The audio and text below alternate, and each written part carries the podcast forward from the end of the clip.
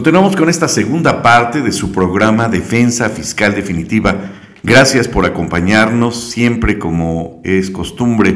Esperamos sus comentarios. Estamos atentos a todo lo, que amablemente nos señalen y es válido cualquier comentario que nos señalen o cualquier tema que nos sugieran. Y como ya saben, siempre ponemos en la mesa los elementos de defensa para ustedes, los elementos que han sido analizados previamente para poner en esta mesa de análisis todos los eh, argumentos jurídicos que están soportados por parte del Tribunal Federal de Justicia Administrativa y por parte del Poder Judicial Federal, incluso en algunas tesis de jurisprudencia que siempre ayudan, como no, para fortalecer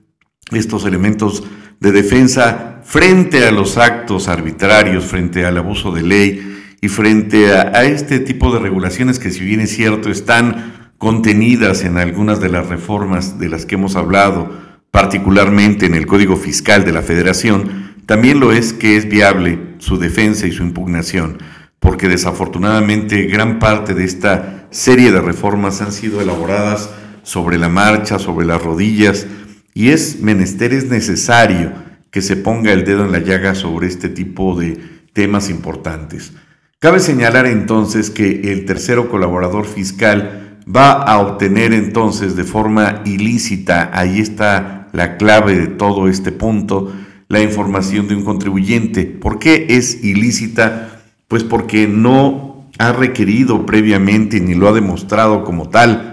la anuencia, la aprobación de parte del dueño de esa información para podérsela obsequiar, entregar, regalar a las autoridades eh, fiscales o a las autoridades fiscalizadoras. Y ese es el fondo del asunto. ¿Hasta qué punto entonces una prueba obtenida de manera ilícita puede surtir efectos legales? ¿Hasta qué punto una prueba obtenida sin la autorización previa de un particular y más tratándose de información confidencial como lo es y tiene ese carácter, cualquier documento, información contenida dentro de lo que refiere el artículo 28 del Código Fiscal de la Federación y que conforma, por supuesto, parte integrante, elemental, sustancial de la contabilidad de cualquier contribuyente. De tal suerte entonces que por más que exista ese derroche económico en el análisis, entre comillas, presunto de parte, de los señores legisladores para tratar de abarcar de manera ofensiva e incluso diríamos ilícita esta información, puesto que previene la posibilidad de que cualquier tercero, sin indicar, sin referir, menospreciando el principio de legalidad y este derecho a la secrecía que tiene el particular de su información, permite que cualquier tercero obtenga, bajo cualquier vía, la documentación del contribuyente. Y hay que señalar que tristemente, desafortunadamente ha estado de moda no solo en México, sino a nivel internacional, pues esta figura de los hackers, que si lo hace un particular y se roba la información, pues sí, está cometiendo un delito, pero si lo hace el Estado, entonces es de seguridad nacional. Vean qué absurdo.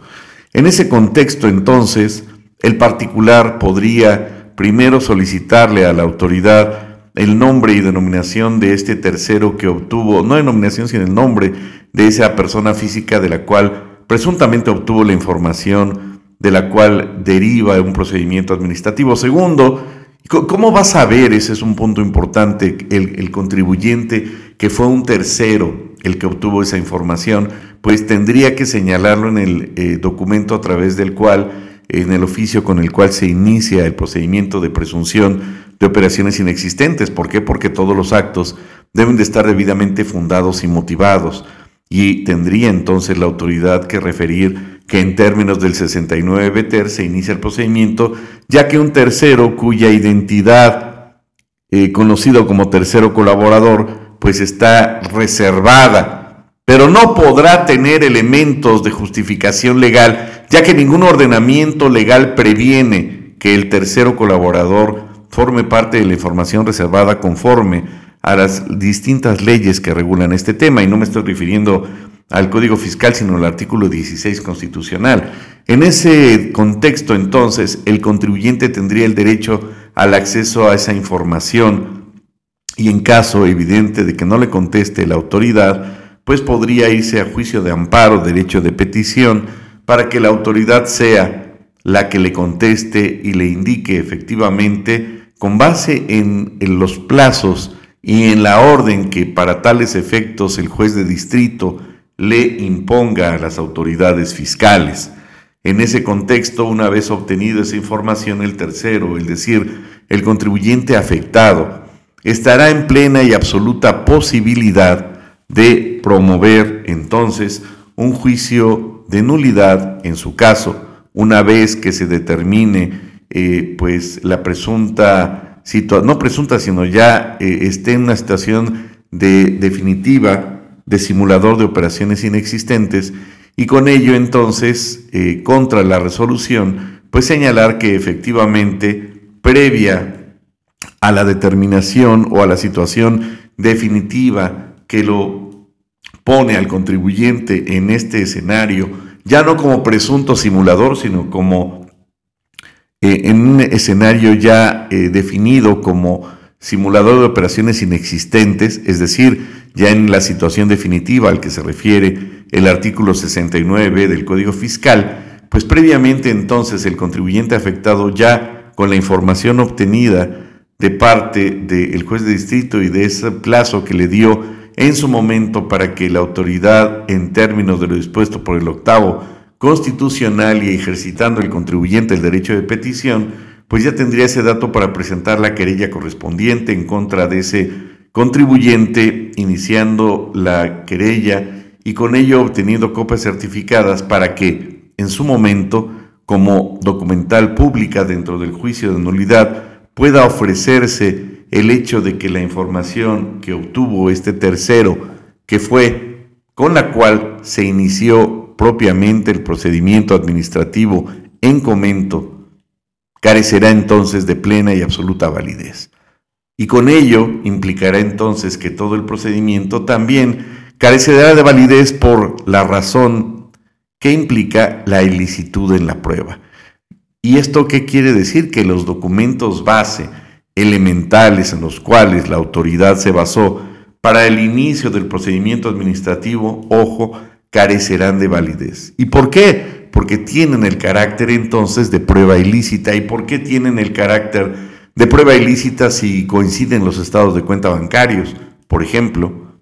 Pues porque no fueron obtenidos conforme a derecho, fueron obtenidos de forma ilícita y hay sobrada jurisprudencia de la Suprema Corte de Justicia de la Nación de nuestro país que nos hace un análisis objetivo, amplísimo y específico y concreto para este caso, en el que se puede argumentar que la prueba ilícita entonces no puede surtir efectos y no puede tener la misma validez que la prueba que haya sido obtenida eh, pues de manera lícita. Y en este sentido, cobra vida entonces esta teoría que refiere entonces que eh, pues los actos que lleva a cabo, más bien que las pruebas que exhiba la autoridad o que exhiba el particular dentro de un procedimiento administrativo, particularmente en materia penal, bueno, pues tenga que ser lícita, porque de lo contrario, las documentales obtenidos de manera ilícita carecerán de validez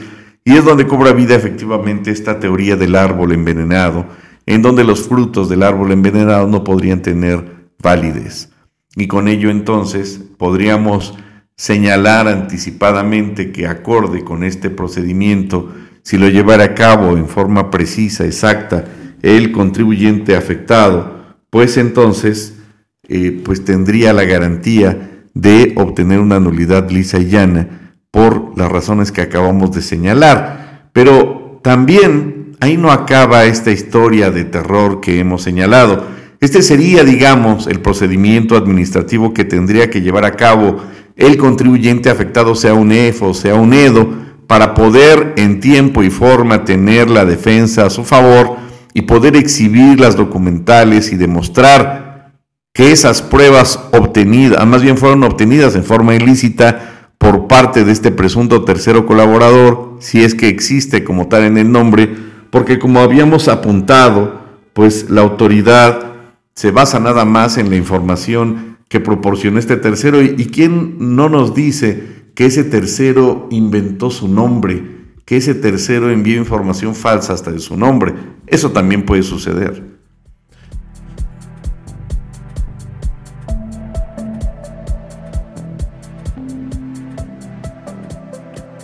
Y en ese sentido, entonces, entendemos que este tercero colaborador fiscal, pues, le da una posibilidad amplia a la autoridad, aunque ilícita, para poder llevar a cabo este capricho, este berrinche, esta posibilidad alterna parecida más bien a regulación de Corea del Norte o de un país socialista, como lo es tristemente en Corea del Norte, en donde cualquier vecino tiene la posibilidad de denunciar si un eh, vecino está eh, haciendo algo, algo ilícito, como por ejemplo cortarse el pelo en forma idéntica como el presidente de Corea del Norte, por ejemplo, ¿no? Que eso ya es un delito de entre otras tantas situaciones. Incluso vean a qué nivel en ese tipo de países socialistas se eh, permite que cualquier miembro de la familia pueda denunciar al papá, a la mamá, al hermano, cuando presuntamente estén cometiendo actos en contra del Estado o del mismo presidente de ese país. A ese nivel de absurdo llegó a copiar el legislador en nuestro país este tipo de situaciones en donde pues prácticamente el contribuyente parecería que se tiene que estar cuidando del vecino para que no le estén eh, hackeando su información, robando sus datos y demás. En este contexto entonces nos queda clara que la información obtenida por este tipo de, terceros, pues a final del día este derroche legislativo, como lo hemos llamado reiteradamente, pues carece entonces de validez, siempre y cuando el contribuyente afectado, o sea, el presunto EFO o el presunto EDO, eh, o en forma oportuna haya podido eh, pues manifestar lo que a su derecho convenga, los términos que habíamos comentado en este programa, y demostrar que esas documentales y que esa información ha sido obtenida ilegalmente y que nunca se dio la anuencia, la aprobación y que se está afectando ese derecho a la privacidad ese derecho a la información del particular, si la autoridad no le quiere dar el dato, pero que también se está afectando el derecho a la intimidad, puesto que está incurriendo eh, la autoridad en obtener información que es información reservada, información confidencial, información que nada más ni nada menos conforma la contabilidad de la empresa. Vean qué delicado está esto. Y no necesariamente tendría que ser a través de un hacker, sino puede ser también a través de empleados desleales o de gente que indebidamente ha estado obteniendo eh, en robo hormiga la información y demás. Y esto ya nos abre, abre un espectro amplísimo para ver todas las distintas variantes que puede haber en la comisión de este ilícito, pero ya encuadraría entonces en abuso de confianza o en otro ilícito de parte del empleado que se ha estado robando literalmente la información del contribuyente eh, en forma subrepticia, sin evidentemente darle este, esta vista al contribuyente. Y con ello, por supuesto, el haberla obtenido de una forma flagrantemente ilícita, dejándolo, por supuesto, en pleno y absoluto estado de indefensión al contribuyente.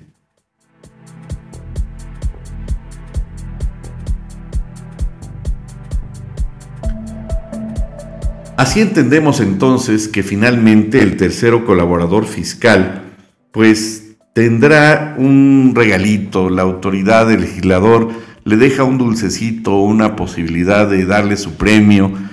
pues su croquetita este tercero y establece en su último párrafo que el tercero colaborador fiscal podrá participar en la lotería fiscal a que se refiere el 33B del Código Fiscal siempre que esa información y documentación que haya sido proporcionada para colaborar con la autoridad fiscal sea verificable. Es decir, si te vas a robar algún documento, róbatelo bien y no me andes dando copias apócrifas o copias indebidas. Si vas a violar la ley, hazla bien y no me vengas con vericuetos y con cosas medias. tráeme documentos, tráeme carnita de la buena y con eso yo te voy a dar tu premio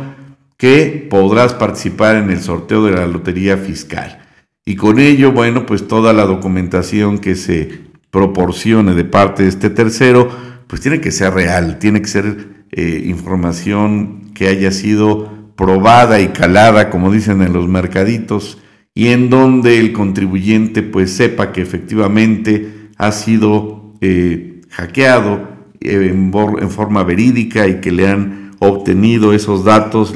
por parte de un desconocido o que alguien indebidamente, que incluso pudo haber hasta trabajado con él, pues le haya robado esa información, pues para tener ese, entre comillas, premio de parte de la autoridad o simplemente para ejercitar, ¿verdad? Como no, pues este libre chantaje al contribuyente, pues para obtener un dinerito y mientras ya lo asusté y quizá a sabiendas, como dice el Código Penal y el Código Fiscal, de que tal vez, aun cuando este contribuyente no haya incurrido en ese tipo de prácticas ilícitas,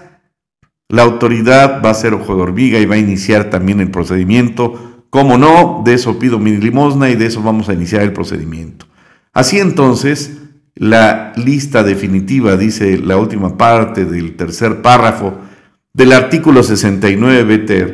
establece que en esta lista que se publique en términos del 69 en su cuarto párrafo del Código Fiscal, se identificarán las empresas que facturan operaciones simuladas que, hayan, eh, que se hayan conocido en virtud de la información proporcionada por el tercero colaborador fiscal.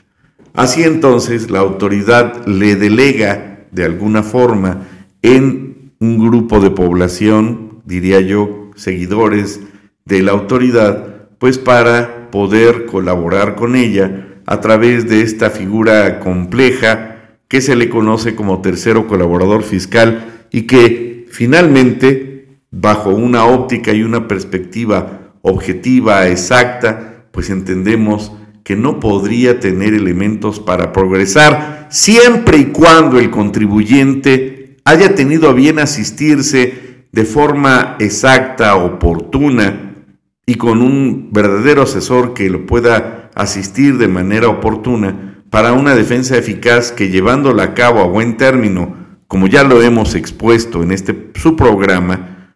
pues no tendría por qué alterarse o por qué preocuparse, insisto, si no incurrió en ninguno de estos escenarios que regula el 69 del Código Fiscal, y con eso obtener entonces o anticipar yo a señalarles que de llevarse a cabo toda esta serie de pasos en los términos indicados, pues tendría una nulidad lisa y llana y sería fútil ese procedimiento para la autoridad, sería un, aparte de un desprestigio mayor de parte de la autoridad, pues una pérdida de tiempo verdaderamente asombroso, porque en forma objetiva entonces, la autoridad se está basando, se está fundamentando en pruebas que carecen de valor y que el legislador lo sabía y que la autoridad lo sabe y que permite entonces que fluya esa información aunque, aunque haya sido obtenida ilegalmente con tal de que de tener un beneficio. Hay una moralidad en el aspecto legislativo, hay una moralidad en el aspecto sustancial de la determinación de contribuciones o esto queda al pues al libre albedrío de la autoridad. ¿Ha habido alguna alguna referencia o estudio al respecto en términos generales sobre este tipo de actitudes que no solamente se entiende que se den en nuestro país, sino también a nivel internacional? Sí, y es un autor alemán que se llama Klaus Tipke, T-I-P-K-E, que habla acerca de la moral tributaria del Estado y de los contribuyentes. Es uno de los autores que han puesto de una forma enfática eh, pues muchos puntos sobre la mesa acerca de cuáles son estos principios o valores